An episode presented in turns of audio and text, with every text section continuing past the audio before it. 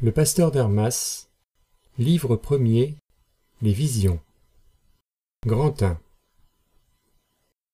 En ce temps-là, c'est-à-dire sous le pontificat de saint Clément, deuxième successeur du prince des apôtres, vivait à Rome un homme d'une piété singulière, le bon et simple Hermas, que saint Paul salue dans l'épître aux Romains. Celui qui l'avait nourri avait pour esclave et vendit une petite fille qu'Hermas retrouva au bout de quelques années, qu'il reconnut et qu'il aima comme une sœur. Le jeune homme se disait Heureux si j'avais une telle épouse. Plus tard, et devenu père de famille, Hermas se promenait un jour le cœur plein du souvenir de celle qu'il avait aimée, et tout à coup il s'endormit et fut enlevé dans un lieu sauvage où jamais homme n'avait passé. Il arriva ensuite dans une plaine, et se mettant à genoux, il commença à prier Dieu et à confesser ses fautes. Il priait, et soudain le ciel s'ouvrit, et la jeune fille qu'il avait chérie dans sa jeunesse le saluait d'en haut, disant Hermas, bonjour. Que fais-tu là? répondit Hermas. Je suis ici, disait-elle, pour t'accuser devant Dieu. M'accuser, toi? Que t'ai-je fait? Hermas, reprit en souriant la jeune fille, il est des pensées qui ne naissent jamais dans le cœur des justes. Elle dit, et le ciel se referma. Hermas, rempli d'épouvante, repassa dans son cœur ce qu'il venait d'entendre. Et voilà qu'à ses côtés se dresse une grande chaire faite de laine blanche comme la neige, et une vieille femme, magnifiquement vêtue, s'y assoit un livre à la main et lui dit Pourquoi pleurez-vous? Ce n'est pas vous, mais vos enfants qui excitent la colère du Très-Haut, car ils ont péché contre leurs parents et contre Dieu. Vous les aimez trop, Hermas. Vous permettez qu'ils agissent avec violence, et c'est pour cela que le Seigneur est irrité. C'est pour cela que vos affaires temporelles vont si mal. Consolez-vous cependant. Prêchez-leur la parole sainte. Ne cessez pas de les avertir. Dieu sait qu'ils feront pénitence et il écrira votre nom au livre de vie. Maintenant, voulez-vous m'entendre lire? Et ayant ouvert le livre qu'elle avait à la main, elle lut. Mais Hermas ne put retenir ce qu'elle lisait et ce qui jetait la terreur dans son âme. Ces dernières paroles seulement se gravèrent dans son esprit. Voici le Dieu des vertus, qui par son invisible force et sa grande sagesse a créé le monde, qui par son conseil glorieux a environné de beauté sa créature, qui par la force de sa parole a affermi le ciel et fondé la terre sur les eaux, et par sa souveraine puissance a formé sa sainte Église qu'il a bénie. Voici qu'il transportera les cieux et les montagnes, les collines et les mers, et tout sera rempli de ses élus afin qu'il accomplisse en eux sa promesse, après qu'ils auront observé avec respect et avec joie les lois du Seigneur, qu'ils reçurent avec une foi si pleine et si grande. Lorsqu'elle eut fini, elle se leva, et quatre jeunes hommes vinrent et emportèrent la chair à l'Orient. Alors elle appela Hermas, lui toucha la poitrine et lui dit Ma lecture vous a-t-elle plu vos dernières paroles m'ont plu, répondit Hermas, mais les autres sont effrayantes. Mes dernières paroles sont pour les justes, et les autres pour les apostats et les païens, répartit la vieille femme. Et soudain, deux hommes apparurent qui la prirent sur leurs épaules et la portèrent là où était la chair à l'Orient. Et la vieille était contente. Et en partant, elle disait Courage, Hermas. Grand 2 L'année suivante, l'esprit enleva de nouveau Hermas dans le même lieu, et après qu'il eut fait sa prière, il vit encore cette même vieille, marchant et lisant un livre qu'elle lui donna à copier. il l'écrivit lettre à lettre, sans pouvoir distinguer les syllabes. À peine eut-il fini que le livre fut arraché de ses mains, mais Hermas ne put voir par qui. Il jeûna et pria beaucoup pendant quinze jours, après lesquels le sens de cet écrit lui fut révélé. C'étaient encore des avis sur les péchés de ses enfants et de sa femme qui était médisante. Il lui était ordonné de les corriger, mais sans leur vouloir de mal pour le tort qu'ils lui avaient fait. Cela lui fut révélé pendant son sommeil par un beau jeune homme, qui lui dit encore Cette vieille femme qui t'a donné ce livre est l'Église de Dieu. Pourquoi est-elle vieille? demanda Hermas. Parce qu'elle a été créée la première, et que le monde a été fait pour elle. Elle lui apparut ensuite une autre fois en sa maison. J'ai encore quelque chose à vous dire, Hermas. Écrivez ces deux mémoires. Vous enverrez l'un à Clément et l'autre à Grapté. Clément l'enverra aux villes du dehors, cela le regarde. Grapté avertira les veuves et les orphelins. Et vous, Hermas, vous lirez ces mémoires dans cette ville avec les prêtres qui gouvernent l'Église. Grand 3 Hermas continua ses jeûnes et ses prières. Une nuit, il vit encore l'Église qui lui donna rendez-vous dans un lieu écarté pour l'heure de midi. Il n'y manqua pas. Et d'abord il aperçut un banc avec un oreiller et un linge étendu dessus. Ces apprêts dans un lieu si solitaire lui faisaient peur. Il se mit à genoux, confessant ses péchés.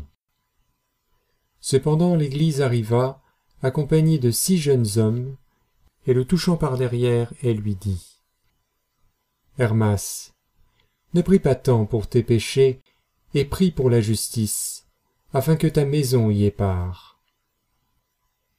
Et le faisant lever, elle le prit par la main, le mena vers le banc, et dit aux jeunes hommes qui l'accompagnaient Allez, bâtissez. Ensuite elle fit asseoir Hermas à sa gauche, la droite étant, dit-elle, réservée aux martyrs. Et elle lui montrait une grande tour carrée, que les six jeunes hommes bâtissaient sur les eaux avec des pierres carrées et luisantes, apportées les unes de la terre, les autres du fond de l'eau, par des milliers d'hommes, tous uniquement occupés à cela. Les pierres qu'ils tiraient du fond de l'eau étaient toutes taillées et joignaient si bien que la tour semblait d'une seule pierre. Mais parmi les autres, quelques-unes seulement étaient admises. On jetait le reste et il y avait aussi près de la tour beaucoup de pierres, ou raboteuses, ou fendues, ou blanches et rondes, qui ne pouvaient servir. Et entre les pierres qu'on jetait, les unes roulaient dans le chemin et de là dans des lieux déserts. D'autres dans le feu où elles brûlaient, quelques autres roulaient jusqu'au bord de l'eau sans pouvoir jamais y tomber, si rapide et si précipitée que fut leur chute. Cette tour, Hermas, c'est moi, dit l'Église. Elle est bâtie sur les eaux régénératrices du baptême par la foule innombrable des anges sous la direction des premiers d'entre eux. Et quand le bâtiment sera achevé, ils feront tous ensemble un festin près de la tour pour glorifier le Seigneur. Elle a pour fondement les apôtres, les évêques, les docteurs, les prêtres et les diacres qui s'acquittent de leurs devoirs avec sainteté les anges tirent pour la construire les âmes des martyrs des eaux de la douleur et celles des néophytes et des fidèles des terres de l'incrédulité. Celles qu'ils trouvent pures et saintes, ils les emploient. Celles qui ont péché et qui veulent faire pénitence, ils les placent auprès de la tour. Les unes sont raboteuses, elles n'ont pas fidèlement gardé la vérité après l'avoir connue. Les autres sont fendues, l'esprit de discorde est dans leur cœur. Les autres trop petites. Elles ont embrassé la foi, mais en conservant la plus grande partie de leurs vices. D'autres sont blanches, mais rondes, et il faudra, pour qu'elles soient bonnes à quelque chose, en retrancher beaucoup. Elles sont riches, il faudra pour les rendre saintes que leur richesse leur soit enlevée. Elles y tiennent trop.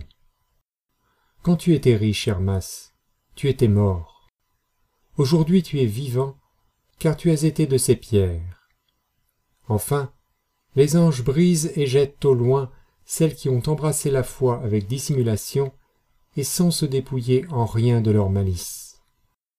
Les unes ont abandonné la voie véritable, elles roulent dans les sentiers de l'hérésie, et de là dans les champs déserts de l'erreur. D'autres ont renoncé à Dieu pour toujours, et sont tombées vivantes dans le feu de l'impénitence. D'autres ont connu la vérité. Elles désirent ardemment les eaux du baptême, elles viennent jusqu'au bord de ces eaux sacrées. Mais la sainteté de la religion les effraie. La pensée de leur faiblesse les épouvante. Elles se retirent. Hermas, continua l'Église. Vois-tu ces sept femmes qui soutiennent la tour, et y font entrer tous ceux qui les servent? Ce sont la foi, la mortification, la simplicité, l'innocence, la modestie, la discipline et la charité. Chacune est fille de celle qui la précède. À ces mots, elle disparut. Chaque fois que l'Église apparut à Hermas, ce fut sous une forme nouvelle, et il souhaitait en savoir la raison. Il jeûna et pria beaucoup plein de ce désir. Le jeune homme qui lui avait révélé le nom de la vieille femme vint enfin le lui dire. Vous êtes faibles et languissants, vous n'avez pas de confiance en Dieu. Le soin de vos affaires temporelles vous rend tristes et paresseux, comme dans une vieillesse décrépite. Vous êtes infirme et demeurez toujours assis sans pouvoir bouger. Voilà pourquoi l'Église apparut d'abord sous la forme d'une femme tout à fait vieille, assise et immobile dans sa chair. Dieu a eu pitié de vous. Il vous a donné un peu de force. Il vous a guéri de vos infirmités. Voilà pourquoi l'Église apparut ensuite sous la forme d'une femme qui avait la chair et les cheveux d'une vieille, il est vrai mais dont le visage était jeune, mais qui parlait debout et en riant. Dieu vous a comblé de bien. Il a renouvelé vos cœurs, il vous a fait asseoir sur le siège inébranlable de la sincère pénitence. Voilà pourquoi l'Église apparut la dernière fois sous la forme d'une femme aux cheveux blancs à la vérité, mais toute jeune et toute belle, pleine de douceur et d'une grande joie, assise sur un banc à quatre pieds. Grand 4 Vingt jours après, Hermas se promenait seul dans un lieu solitaire. Il entendit tout à coup une grande voix. Elle disait Courage, Hermas. Il vit ensuite de la poussière qui s'élevait de la terre au ciel. Ce sont des chevaux, pensa-t-il. Mais la poussière augmentant toujours, il soupçonna quelque chose de divin, et bientôt, en effet, une bête grande comme une baleine, et vomissant par sa bouche immense des sauterelles de feu, s'avança vers lui, et elle marchait avec une impétuosité capable de renverser toute une ville d'un seul coup. Saisi de frayeur, Hermas se prit à pleurer et à prier le Tout-Puissant. Mais se rappelant la voix qu'il avait entendue, le courage lui revint, et il alla lui-même vers la bête d'un pas intrépide. Dès qu'il approcha, elle se coucha par terre, et tirant seulement un peu la langue, elle ne bougea point qu'il ne l'eût dépassée tout entière. Il alla trente pas plus loin, et là il rencontra une jeune fille, comme au sortir de sa chambre. Elle était vêtue de blanc et portait une mitre. Ses cheveux qui étaient luisants la couvraient tout entière. Hermas, plein de joie, reconnaît l'Église. Le Seigneur, lui dit-elle, a envoyé son ange Nigrin qui commande aux bêtes. Il a fermé la gueule à celle-ci, de peur qu'elle ne te dévorât. Va donc, et raconte les merveilles de Dieu à ses élus. Cette bête est la persécution qui doit venir. Qu'ils aient confiance. S'ils veulent, ce ne sera rien. Elle parlait encore, et un grand bruit se fit, et Hermas regarda derrière lui, car il eut peur Il lui semblait que la grande bête était là et qui revenait. Il ne vit rien. Mais quand il retourna la tête, il n'y avait plus de jeune fille. Le pasteur d'Hermas, livre second, les préceptes. Hermas venait de prier, et il s'était assis sur son lit. Un homme vénérable en habit de pasteur, avec un manteau blanc, une panetière sur l'épaule, un bâton à la main, entra dans sa chambre et l'ayant salué lui dit Je suis envoyé par l'ange qui t'est apparu pour habiter avec toi le reste de tes jours. Qui es-tu? dit Hermas, craignant qu'il ne fût venu pour le tenter. Je connais celui à qui cet ange m'a confié. Tu ne le connais pas, car c'est moi. À ces mots, il change de figure, et aussitôt Hermas le reconnaît. Son cœur se trouble, car il avait parlé sans réflexion. Mais l'ange l'ayant rassuré, Écris, lui dit-il, mes préceptes et mes similitudes. Hermas écrivit. Grand 1.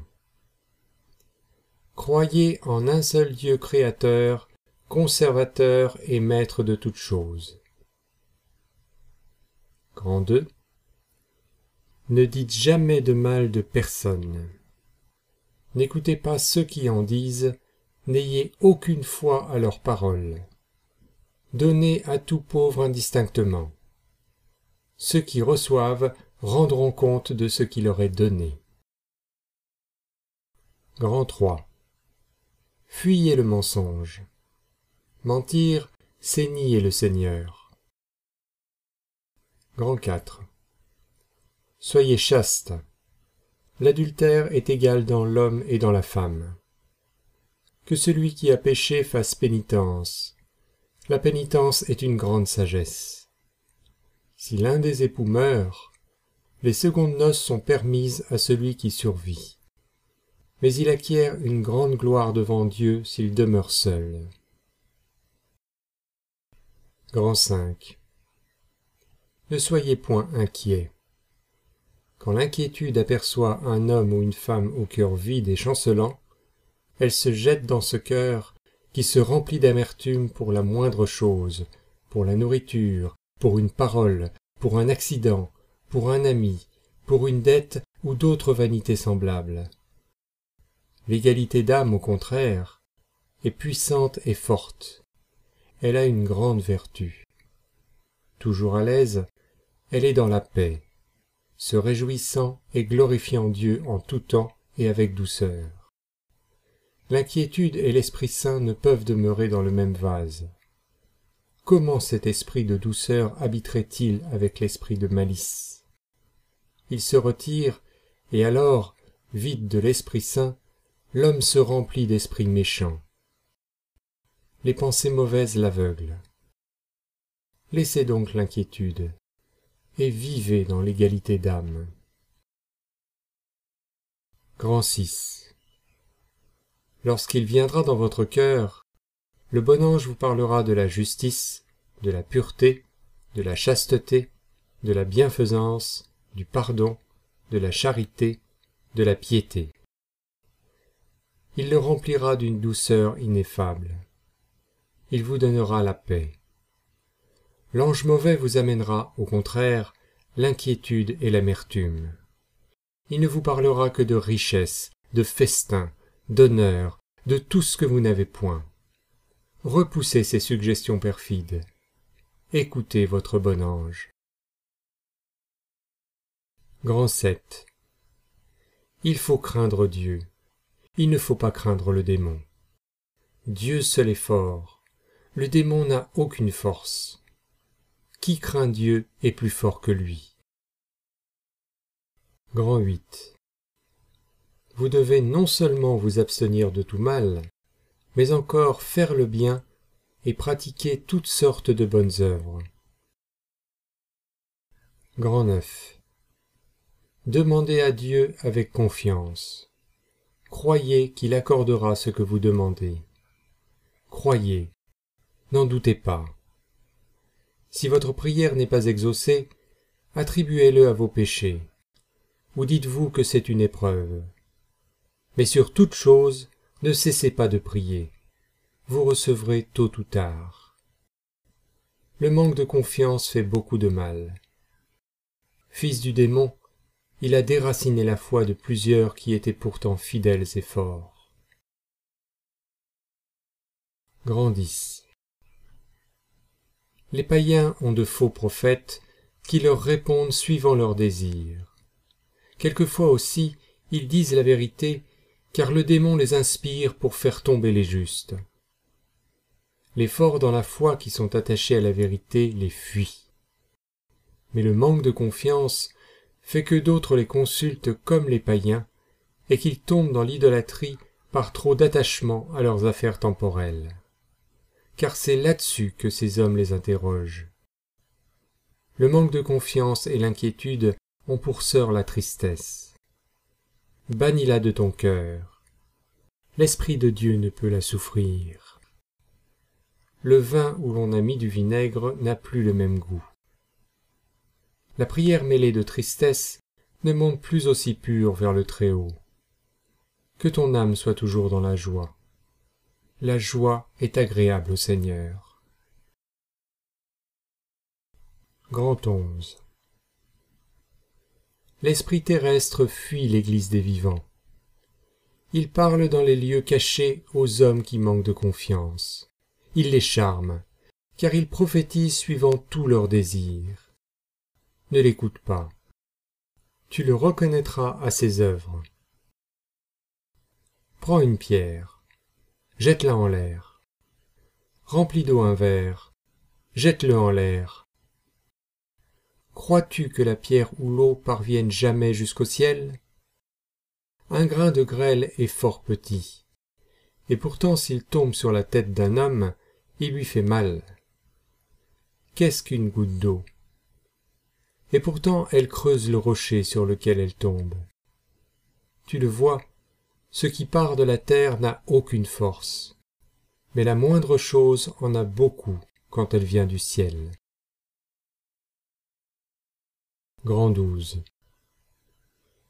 L'Esprit de Dieu est humble et paisible. Il ne parle pas à l'homme quand l'homme veut, mais quand Dieu veut. On reconnaît au contraire l'esprit terrestre, vain, sans sagesse et sans force, en ce que celui qui l'agite s'élève et affecte la première place. Il est important, parleur, vivant dans la mollesse et les plaisirs il se fait payer et ne devine point sans récompense. Un prophète de Dieu n'agit pas ainsi. Tu les distingueras donc à leurs œuvres. Le prophète de Dieu suit les bons désirs. Le faux prophète n'écoute que les désirs mauvais. Fuis les désirs mauvais, arme-toi contre eux de la crainte de Dieu. La crainte de Dieu amène les bons désirs qui chassent tous les autres de notre âme. Le pasteur ayant donné ces douze préceptes à Hermas, lui recommanda de les mettre en pratique. Mais un homme le peut-il? s'écria Hermas. À ces mots, le pasteur changea de visage, et sa colère était si terrible que personne n'eût pu supporter son regard. Ces commandements sont faciles, reprit-il, mais tu ne les garderas point si tu te mets dans l'esprit qu'on ne peut les garder et si tu y manques, tu ne seras point sauvé, ni toi, ni tes enfants, ni ta maison, je te le dis. Mais voyant le trouble et l'épouvante d'Hermas, il se mit aussitôt à lui parler avec plus de douceur et de gaieté. Insensé, ne vois-tu pas que le Tout-Puissant a donné à l'homme l'empire sur les créatures et la force de faire ce qu'il lui prescrit? Mais le diable, disait Hermas, n'a-t-il pas aussi puissance sur l'homme? Il n'en a aucune sur les serviteurs de Dieu qui croient en lui de tout leur cœur. Le diable peut les combattre, il ne peut les vaincre. Ne le craignez donc pas, mais craignez le Seigneur. Comprenez que rien n'est plus facile que sa loi, que rien n'a plus de douceur, plus de mansuétude, plus de sainteté. Tournez-vous donc vers lui faites pénitence, et il guérira vos infirmités. Il vous donne tout pouvoir contre le démon. Purifie ton cœur, si tu veux garder les commandements que je t'ai donnés. Ceux-là les garderont, qui sauront purifier leur cœur de tous les vains désirs du siècle, et ils vivront en Dieu.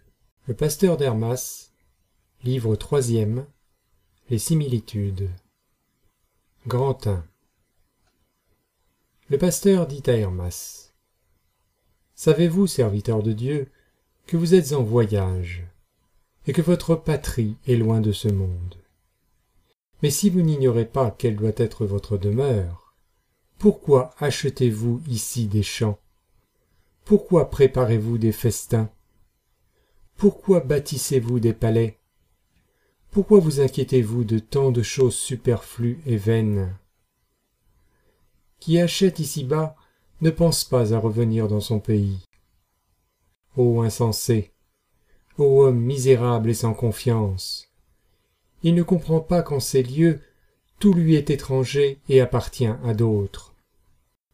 Le roi de la patrie te dit Sois soumis à mes lois ou sors de mon royaume. Que feras-tu? La loi qui régit ta patrie, tu la connais. La voudrais-tu nier à cause de tes champs et de tes richesses? La nier à la bonne heure. Mais un jour, tu voudras revenir dans ta patrie, et alors on refusera de te recevoir. On te chassera. Vois donc, tu es en voyage. N'achète que ce qui est nécessaire à tes besoins, que ce qui te suffit. Sois prêt afin d'obéir au souverain lorsqu'il t'appellera, pour aller dans ta patrie jouir du bonheur et de la paix sous ses lois ineffables. Grand 2 Hermas se promenait un jour dans la campagne. Il vit une vigne et un orme, et s'arrêta pour les considérer. Le pasteur lui apparut pendant qu'il les regardait. Cette vigne, dit-il, porte beaucoup de fruits l'orme n'en donne pas. Mais si elle n'était appuyée sur lui, la vigne elle-même n'en produirait que fort peu, et celui qu'elle produirait ne vaudrait rien, rampante comme elle le serait sur la terre. Ainsi, comme elle ne peut avoir du fruit en abondance et de bonne qualité qu'avec son appui, l'orme n'est pas moins fécond que la vigne. Celui qui est dans l'opulence est pauvre ordinairement aux yeux du Seigneur car ses trésors le détournent de Dieu, et sa prière est courte, faible, sans aucune vertu. S'il donne aux pauvres ce qui est nécessaire, le pauvre qui est riche aux yeux du Seigneur et dont la prière est puissante, le pauvre prie pour lui, et Dieu l'exauce. Ainsi le riche l'ayant pris pour soutien, ils sont tous deux féconds devant le Très-Haut, l'un par l'aumône, l'autre par la prière. Grand 3 Le pasteur montrait à Hermas des arbres dépouillés de leurs feuilles. Pendant l'hiver, disait-il, aucun arbre ne porte de feuilles, et l'on ne saurait distinguer des autres ceux qui sont morts. En ce monde, on ne peut distinguer les justes des hommes pervers. Grand 4 Le printemps viendra. Alors on coupera, on jettera au feu les arbres morts, et tous les autres seront couverts de feuilles, de fleurs et de fruits. Travaille donc, Hermas, afin qu'on te reconnaisse à tes œuvres quand l'été sera venu. Fuis la multitude des affaires. Elles sont comme des chaînes qui empêchent de servir Dieu. Et comment celui qui néglige de le servir pourra-t-il lui demander et espérer d'en obtenir quelque chose? Grand 5 Un jour Hermas faisait la station, et selon la coutume, il s'était retiré dès le matin dans la solitude pour prier. Le pasteur vint sur la montagne où il était, et s'étant assis à ses côtés, il lui dit Il ne suffit pas de jeûner, il faut commencer par observer les commandements de Dieu. Et si ensuite on veut y ajouter quelque bonne œuvre comme le jeûne, on recevra une plus grande récompense. Le jour où tu jeûneras, ajoute-t-il, tu ne prendras que du pain et de l'eau. ayant calculé ce que tu as accoutumé de dépenser pour ta nourriture, tu le mettras à part et le donneras à la veuve, à l'orphelin et aux pauvres. Mais écoute cette similitude. Un homme avait un fond de terre et beaucoup d'esclaves. Ayant planté en vigne une partie de ce fond et partant pour un long voyage, il choisit un de ses esclaves pour la cultiver, lui ordonnant d'y mettre des échalas. Quand cet esclave l'eut fait, il se dit J'ai fait ce qui m'était ordonné, mais cette vigne est pleine de mauvaises herbes. Si je la fouille, elle sera plus belle et donnera bien plus de fruits. À son retour, le maître ayant vu sa vigne, non seulement garnie d'échalas, mais encore entourée d'un fossé et délivrée de toute mauvaise herbe, en ressentit une grande joie. Et faisant appeler son fils et ses amis, il leur dit Voyez ma vigne. J'avais promis la liberté à cet esclave s'il exécutait mes ordres il a fait beaucoup plus. Je veux le déclarer cohéritier de mon fils. Quelques jours après, ayant ses amis à dîner, il envoya des mets de sa table à cet esclave, qui s'empressa de les partager aussitôt avec ses compagnons. Le maître sut le fait, et le raconta à son fils et à ses amis, qui l'exhortèrent alors vivement à exécuter le projet dont il leur avait fait part. Je ne comprends pas cette similitude, disait Hermas. La terre, répondit le pasteur, est le domaine du Créateur de toutes choses, et son Église est la vigne qu'il a plantée, dont il a confié le soin à son Fils, lui commandant d'y envoyer des ministres pour gouverner son peuple. Et non seulement ce divin Fils, qui a pris la forme d'esclave et qui a beaucoup travaillé et beaucoup souffert pour expier le péché des hommes, a envoyé des ministres dans la vigne du Seigneur. Il a encore arraché des âmes des serviteurs de Dieu tous les vices, toutes les mauvaises passions. Il a fait plus. Il leur a montré le chemin de vie en leur donnant les viandes célestes, nourriture de l'intelligence, les commandements qu'il avait reçus de son Père. Et le Père a appelé l'Esprit Saint et les anges, et leur montrant l'ouvrage du Sauveur, il leur a demandé s'il ne fallait pas donner à son corps si pur, si saint, si soumis à l'âme, si obéissant à Dieu, quelque récompense immortelle. Et cela doit t'apprendre, Hermas, à conserver ton corps exempt de toute souillure, afin qu'il reçoive aussi l'immortalité qui souille son corps souille son âme, car ils sont indissolublement unis. Conserve-les donc purs l'un et l'autre, si tu veux vivre en Dieu. Grand 6 Un jour, le pasteur apparut à Hermas, et l'ayant amené dans la campagne, il lui fit voir un jeune berger en habit de fête, de couleur écarlate, dont les nombreux troupeaux étaient comme dans l'ivresse, bondissant de contentement et courant çà et là, tout transporté de joie. Et ce troupeau semblait causer à ce berger une grande satisfaction, et il marchait au milieu de ses brebis, et l'allégresse était peinte sur son visage. Ils allèrent ensuite un peu plus loin, et virent un autre berger, haut de stature, à l'aspect repoussant, vêtu d'une peau de chèvre toute blanche, avec la panetière sur l'épaule, tenant d'une main un bâton noueux, de l'autre un fouet. Ce berger s'emparait de quelques brebis échappées au premier berger, et les poussait aussitôt à coups de fouet et de bâton, sans les laisser respirer un moment dans les lieux escarpés et sauvages, couverts de ronces et d'épines. Le premier berger, dit le pasteur à Hermas, est le démon des plaisirs de la mollesse et de la volupté. Le second berger est l'ange du châtiment. Et quand il a rendu ses brebis meilleures, elles me sont confiées à moi l'ange de la pénitence. Grand 7 Quelques jours après, Hermas courait dans ces mêmes lieux où il avait vu le démon de la volupté et l'ange du châtiment. Que me veux-tu, Hermas? dit le pasteur qui lui apparut soudain. Je venais vous prier, répondit Hermas humblement, de faire sortir de ma maison l'ange du châtiment, car il me tourmente. Cela t'est nécessaire, Hermas, non pas à cause de tes péchés, mais à cause des péchés de ta famille. Les membres peuvent-ils souffrir si le chef ne souffre pas?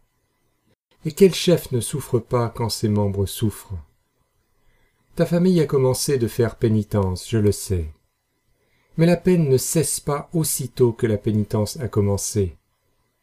Dieu ne nous fait grâce que lorsque nous avons beaucoup souffert, et souffert pour l'amour de son nom. Cependant, je prierai l'ange du châtiment de te traiter avec plus de douceur. Mais supporte-le avec patience, et persévère dans l'humilité. Grand 8 Le pasteur montra à Hermas un saule qui couvrait de ses rameaux les plaines et les montagnes, et à l'ombre duquel venaient s'asseoir tous ceux qui étaient appelés au nom du Seigneur. Un ange d'une grande beauté se trouvait près de ce saule, coupant avec une grande faux ses branches qu'il distribuait à la multitude. Chacun reçut un petit rameau d'une coudée de long à peine, et cependant l'arbre était toujours entier et tel qu'Hermas l'avait vu d'abord ce qui le remplissait d'étonnement et d'admiration. L'ange, ayant posé sa grande faux, appela par ordre tous ceux auxquels il avait donné des branches, et leur ordonnant de les lui montrer, il les examinait attentivement. Les unes étaient desséchées, pourries et comme rongées des vers, d'autres desséchées seulement, et d'autres seulement desséchées à moitié. D'autres à demi desséchées et fendues en tous sens, d'autres une moitié desséchée, l'autre moitié toute verte, d'autres desséchées aux deux tiers, le troisième encore vert, d'autres vertes aux deux tiers, le troisième déjà sec, d'autres toutes vertes, mais fendues en tous sens et le bout déjà sec, d'autres au contraire toutes sèches, mais le bout encore vert et l'ange fit ranger en troupes séparées ceux dont les branches étaient dans ces différents états. D'autres avaient leurs rameaux tels qu'il les avait reçus, tout verts, et l'ange en ressentit une grande joie, car c'était le plus grand nombre. Les rameaux de plusieurs, non seulement étaient verts, mais encore remplis de bourgeons, et l'ange en était ravi. Plusieurs avaient leurs rameaux non seulement verts et remplis de bourgeons, mais encore de fleurs et de fruits, et le bonheur était peint sur leurs visages. L'ange du saule et le pasteur en étaient transportés d'allégresse, et le pasteur fit apporter des couronnes de palmiers, et les leur donna, et il les fit entrer dans la tour. Il fit aussi entrer dans la tour ceux dont les branches avaient des bourgeons, après leur avoir donné à chacun un seau et une robe blanche et il fit encore entrer dans la tour, revêtus d'une robe blanche, ceux qui avaient conservé les rameaux tels qu'il les avait reçus. Cela fait, il dit au pasteur, Je m'en vais. Pour toi, prends sous ta garde ceux qui n'ont pu entrer dans la tour, examine leurs rameaux encore une fois, et envoie chacun dans le lieu qu'il mérite. Si quelqu'un se trompait, je l'éprouverai sur l'autel. Lorsqu'il fut parti, le pasteur dit à Hermas Plantons toutes ces branches. Elles reverdiront peut-être. Le saule est si vivace. Et il les planta, et il les arrosa de telle sorte que l'eau les couvrait. Au bout de quelques jours, il revint avec Hermas dans ce même lieu, et lui ayant fait mettre un linge blanc autour du corps, Appelle, lui dit-il, ceux dont les branches ont été plantées que chacun arrache la sienne et me la porte. Ils vinrent dans le même ordre que la première fois, ceux dont les branches avaient été trouvées sèches et pourries les premiers, et ainsi de suite. Et le pasteur faisait séparer des autres ceux dont les branches étaient devenues meilleures. Les unes avaient reverdi, les autres n'avaient plus de fente.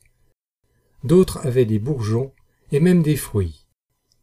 Et le pasteur était dans la joie, et il disait à Hermas, Je te l'avais bien dit, le saule est vivace. Ce saule est la loi de Dieu donnée à toute la terre, et à l'ombre de laquelle se repose la multitude des croyants, gouvernés par Michel, qui connaît et qui éprouve ceux qui l'accomplissent. Les martyrs reçoivent des couronnes et entrent dans la cité céleste. Ceux qui ont confessé la foi, mais qui ne sont pas morts pour elle, y entrent aussi avec un sceau et une robe blanche. Et la foule des justes qui ont observé les commandements de Dieu y entre encore comme eux, vêtus de blanc. Quant à ceux qui ont péché, Dieu ne les rejette pas aussitôt. Il les arrose des eaux de la pénitence, et malheur à ceux qui n'en profitent pas. Mais bienheureuses les âmes qui reverdissent dans les eaux salutaires et s'y couvrent de bourgeons et de fruits. Grand neuf. L'ange de la pénitence, voyant qu'Hermas avait écrit ses préceptes et ses similitudes, lui dit Je te montrerai maintenant ce que t'a fait voir l'ange qui t'est apparu sous la forme de l'Église et qui est le Fils de Dieu.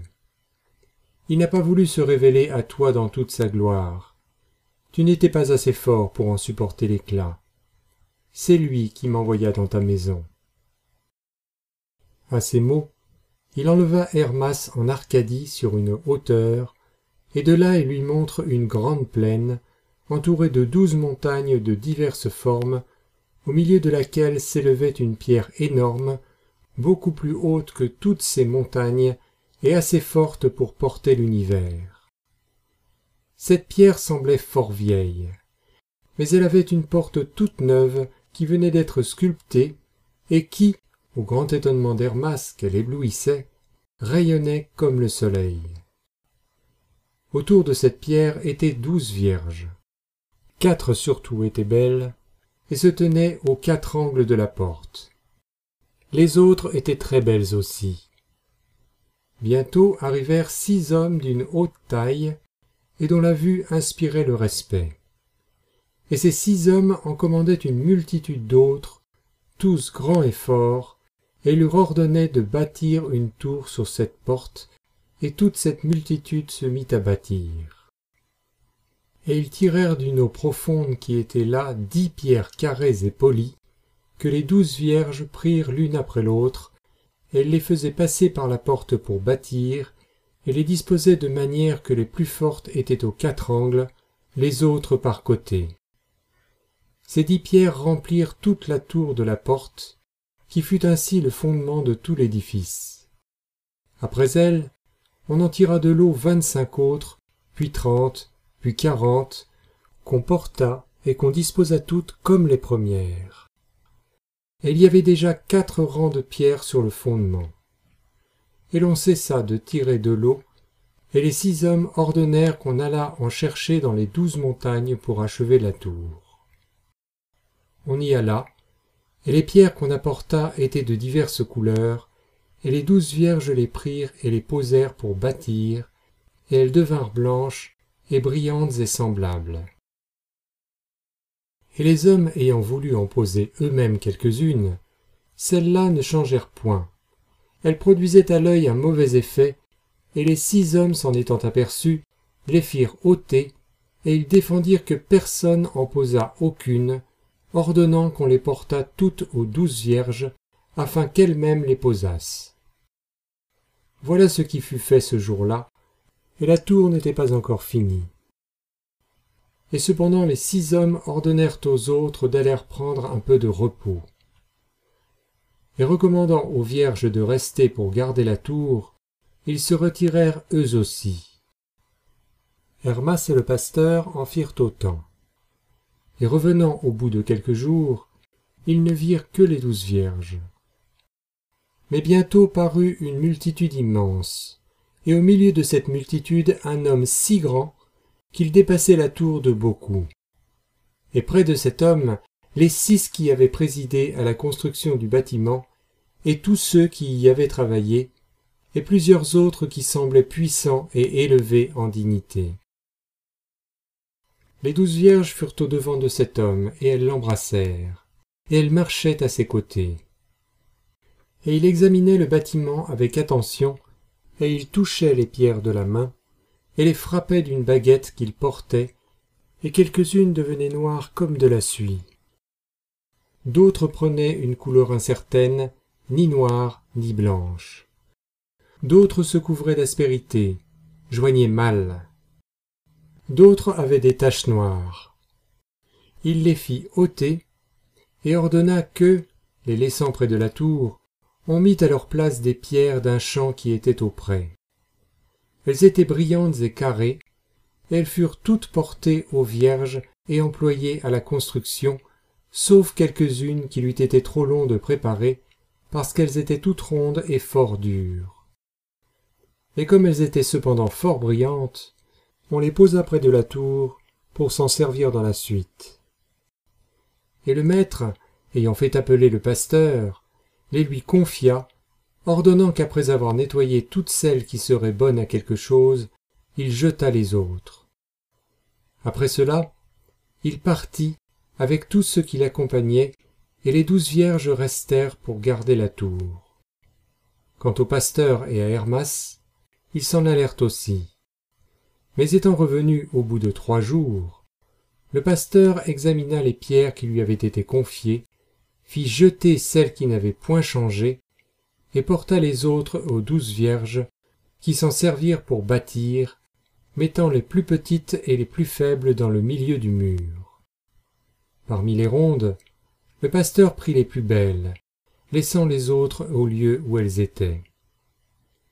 Le maître, disait-il, voudra peut-être les employer, car la tour n'est pas finie. Il fit ensuite appeler douze femmes d'une grande beauté, vêtues toutes de noir avec de belles ceintures, leurs longs cheveux flottant sur leurs épaules nues, et il leur ordonna de reporter sur les montagnes les pierres qui avaient été jetées, ce qu'elles firent avec une grande joie.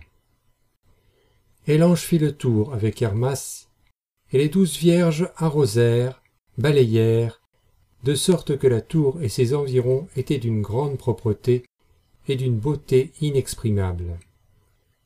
Et après l'avoir admiré, le pasteur voulait s'en aller. Et Hermas ne voulait pas qu'il l'abandonnât. Et cependant il partit, après l'avoir recommandé aux douze vierges. Hermas demeura avec elles jusqu'au soir. Alors il voulut aussi aller chez lui, mais elles l'en empêchèrent. La nuit étant venue, elles la passèrent en prière, et Hermas pria comme elles, ce qui les réjouit beaucoup. Enfin le pasteur revint, et expliqua à Hermas tout ce qu'il avait vu. Le Fils de Dieu est la pierre antique qui existe avant toute créature, sur laquelle repose l'univers. Il est la porte du royaume des cieux qui s'ouvrira à la fin des temps et par laquelle tout élu doit passer pour entrer dans la cité sainte. Aucune pierre ne peut faire partie de cette tour sacrée sans entrer par cette porte, sans être marquée du nom de Fils de Dieu. Et les ministres du Seigneur, qui dirigent les premiers d'entre eux, bâtissent la tour.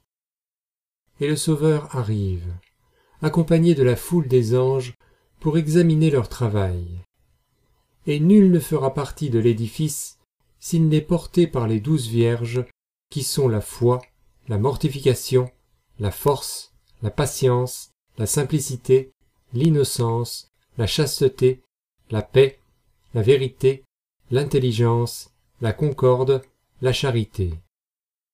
Et quelques-uns de ceux qu'elles porteront et qu'elles auront revêtus de leurs vêtements se laisseront après cela séduire par les douze femmes noires qui sont la perfidie, l'intempérance, l'incrédulité, la volupté, la tristesse, la malice, la débauche, la colère, le mensonge, la folie, la vanité, la haine. Et s'ils ne font pénitence, ils ne pourront servir à la construction de la tour. Les saints du premier siècle de ce monde formeront la première assise de la tour, les saints du second la deuxième, les prophètes la troisième, les apôtres et les prédicateurs du Fils de Dieu la quatrième. Ces derniers n'avaient pas besoin de descendre dans l'eau pour être sauvés, car ils avaient reçu ici-bas les eaux du baptême, et pourtant ils sont descendus dans l'eau pour en retirer les premiers, leur donner le sceau du baptême, et leur prêcher le Fils de Dieu. Les autres assises de la tour sont formées de pierres prises dans les douze montagnes, c'est-à-dire dans toutes les nations de l'univers. Et toutes ces âmes deviennent semblables, car la loi du Seigneur les transforme et leur donne à toutes un même esprit. Cependant, plusieurs de ces âmes se gâtent et deviennent pires qu'auparavant. Car celui-là est bien plus coupable qui pêche après avoir reçu la grâce de la vérité. Le champ d'où l'on tire des pierres blanches et luisantes pour remplacer les mauvaises est le champ de ceux qui croient, et quelques-unes de ces pierres sont rondes. Il faut les rendre carrées pour qu'elles deviennent propres à la construction. Il faut retrancher de leur richesse à ceux qui y sont trop attachés. Mais il est des pierres si dures qu'on les brise en les façonnant. Ô vous tous que rien n'éloigne du Seigneur, vous êtes bien heureux. C'est moi, c'est l'ange de la pénitence qui vous le dit et vous le jure. Mais malheureux aussi et bien méprisable quiconque s'éloigne de lui. Malheureux surtout le pasteur dont le troupeau s'égare. Qu'il ne dise pas Mon troupeau se révolte et m'entraîne. Jamais troupeau n'a gouverné son berger. Cependant faites pénitence, et vous pourrez être employé à la construction de la tour. Je pourrai vous purifier et vous tailler moi-même. Grandisse. Hermas avait écrit ces similitudes. L'ange qu'il avait confié au pasteur vint dans sa maison, monta sur son lit, et le pasteur s'assit à sa droite. Hermas, dit-il, je t'ai confié à cet ange, qui a sur tout l'univers le pouvoir de la pénitence. Si tu veux être heureux, mets en pratique ses commandements. Prêche-le aux autres, afin qu'ils se repentent et se convertissent. Ceux qui les observent seront sauvés, les autres mourront. Mais parce que tu ne pourrais absolument rien sans les douze vierges, je te les enverrai dans ta maison, et je leur ordonnerai d'y rester. Cependant, purifie-la, car la moindre souillure les mettrait en fuite. Et alors, cet ange le remit de nouveau entre les mains du pasteur, et il fit venir les douze vierges en sa maison, et il renouvela ses exhortations à Hermas, lui recommandant sur toute chose de secourir ceux qui sont dans le besoin. Le besoin, disait-il, cause le désespoir, et celui-là est bien coupable qui, pouvant arracher ses frères à un si grand mal, ne le fait pas. Et puis l'ange se leva, et disparut avec le pasteur et les vierges, promettant cependant que les vierges et le pasteur reviendraient bientôt dans la maison d'Hermas.